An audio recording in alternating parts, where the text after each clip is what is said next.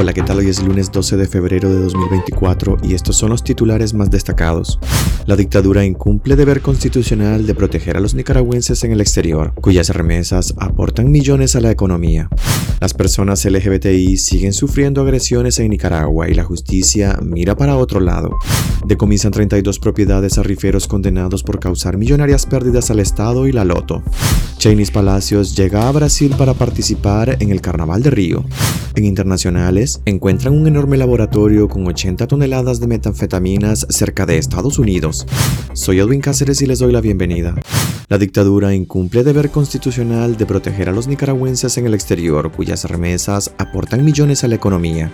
El colectivo de derechos humanos Nicaragua Nunca Más denunció el incumplimiento de la dictadura de Daniel Ortega y Rosario Murillo con las normas internacionales para proteger y dar atención adecuada a sus ciudadanos que viven en el extranjero, tras el cierre de varios consulados en Estados Unidos, Europa y América Latina. En las últimas semanas el régimen ha cerrado los consulados ubicados en Berlín, Londres, Los Ángeles, Nueva Orleans, Houston y el de Ciudad de Guatemala. La clausura de estas sedes diplomáticas afecta directamente a miles de nicaragüenses que necesitan hacer trámites desde renovación de pasaportes, solicitudes de certificados de nacimiento, fe de vidas y otra gran variedad de gestiones, señaló el colectivo. El artículo 28 de la Constitución de Nicaragua establece que los nicaragüenses que se encuentran en el extranjero gozan del amparo y protección del Estado, los que se hacen efectivos por medio de sus representaciones diplomáticas y consulares. El cierre de representaciones diplomáticas genera precariedad en los nicaragüenses en el exterior, pues encarece las solicitudes de atención al tener que viajar a otros lugares para sus gestiones y refleja una vez más la desprotección y el desinterés en estos ciudadanos que con sus remesas contribuyen a la economía de Nicaragua.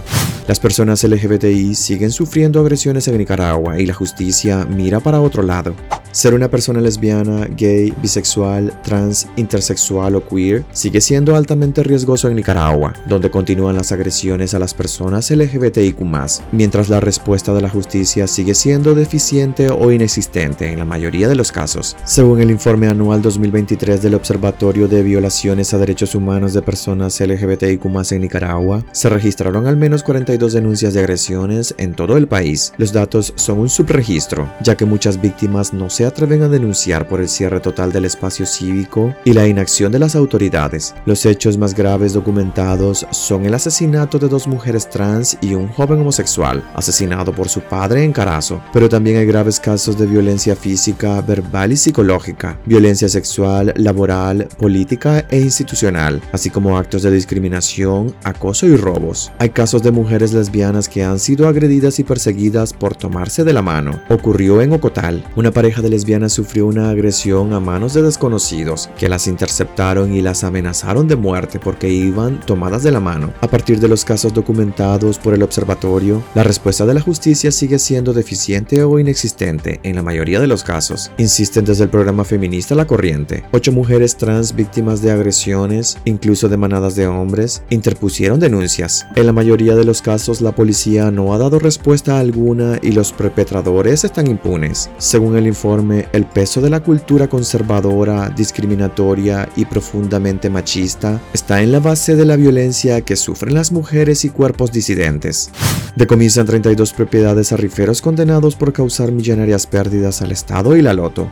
El juez Félix Ernesto Salmerón del Juzgado Quinto de Distrito Penal de Juicio de Managua ordenó el decomiso de 32 propiedades que pertenecían a comerciantes que realizaban rifas no autorizadas por la Lotería Nacional, que supuestamente causaron un perjuicio económico de 31 mil millones de córdobas a la empresa Loto, constituida como Seguras S.A. La orden fue emitida el 24 de enero, tan solo cinco días después de haber condenado a 10 riferos, apenas que oscilan entre los 18 y 26 años de cárcel, por los delitos de crimen organizado, lavado de dinero, defraudación tributaria, competencia desleal, utilización ilícita de marcas y tenencia ilegal de armas. En total, la fiscalía acusó a 20 riferos, pero dos imputados de nacionalidad costarricense fueron deportados a su país. Tres aún están siendo procesados y cinco están enfrentando el proceso. Entre ellos, la comerciante de Managua, Luisa Amanda León, de 56 años, que fue la más afectada por la orden de decomiso. El juez condenó decomisar a Luisa Amanda 10 propiedades ubicadas en diversas zonas de Managua, incluyendo fincas y casas que tenía en Las Brisas, Linda Vista, el barrio Santo Domingo, Reparto Los Arcos y Santa Ana. Según la fiscalía, los riferos estaban organizados en cuatro grupos que se dedicaban a la venta de rifas ilegales en diversos departamentos del país. Además de evadir el pago de impuestos, utilizaban el sistema de sorteo electrónico de Loto para realizar sus rifas. Chainis Palacios llega a Brasil para participar en el Carnaval de Río. La Miss Universo nicaragüense Chainis Palacios pasó de la pasarela del Fashion Week en Nueva York a los carnavales de Brasil, país suramericano desde donde ha compartido su ubicación como embajadora de la marca de accesorios Pandora. La visita de Chainis Palacios a Brasil coincide con el inicio de las fiestas que paralizan durante una semana a la ciudad carioca y que convoca a más de 5 millones de turistas de todo el mundo, según datos publicados en sus principales medios informativos. Aunque la reina de belleza compartió en sus historias en redes sociales que su visita obedecía a compromisos con la marca Pandora, patrocinadora de Miss Universo, la reina de la corona universal no ha desaprovechado la oportunidad de hacer turismo en cada destino donde ha hecho escala. En los primeros dos meses que van del año, Chinese Palacios ha visitado México, Qatar y ahora Brasil, y ha asistido a actividades mediáticas en Nueva York, donde reside desde su triunfo en Miss Universo. Previo a su viaje a Brasil, asistió al Fashion Week de Nueva York, donde debutó en la pasarela de alta costura con un espectacular vestido hecho a medida por el diseñador filipino Rian Fernández, con el que recibió ovaciones y muchos elogios en plataformas virtuales y medios de comunicación que visibilizaron su participación. En internacionales, encuentran un enorme laboratorio con 80 toneladas de metanfetaminas cerca de Estados Unidos.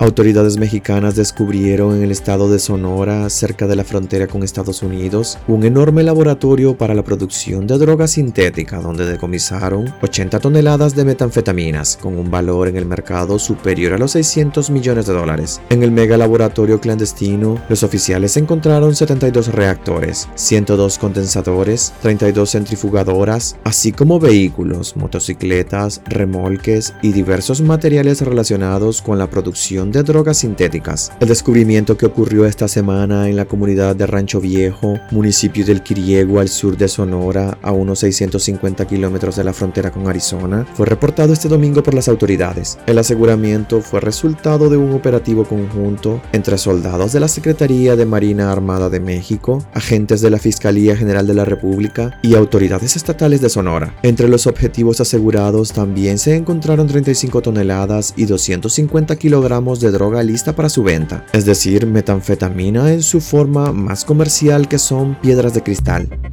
Hasta aquí quedaríamos este lunes. Gracias por acompañarnos y recuerden visitar nuestra web despacho505.com para ampliar y conocer más noticias. Y también nuestras redes sociales nos puedes encontrar como Despacho505. Que tengan un excelente inicio de semana.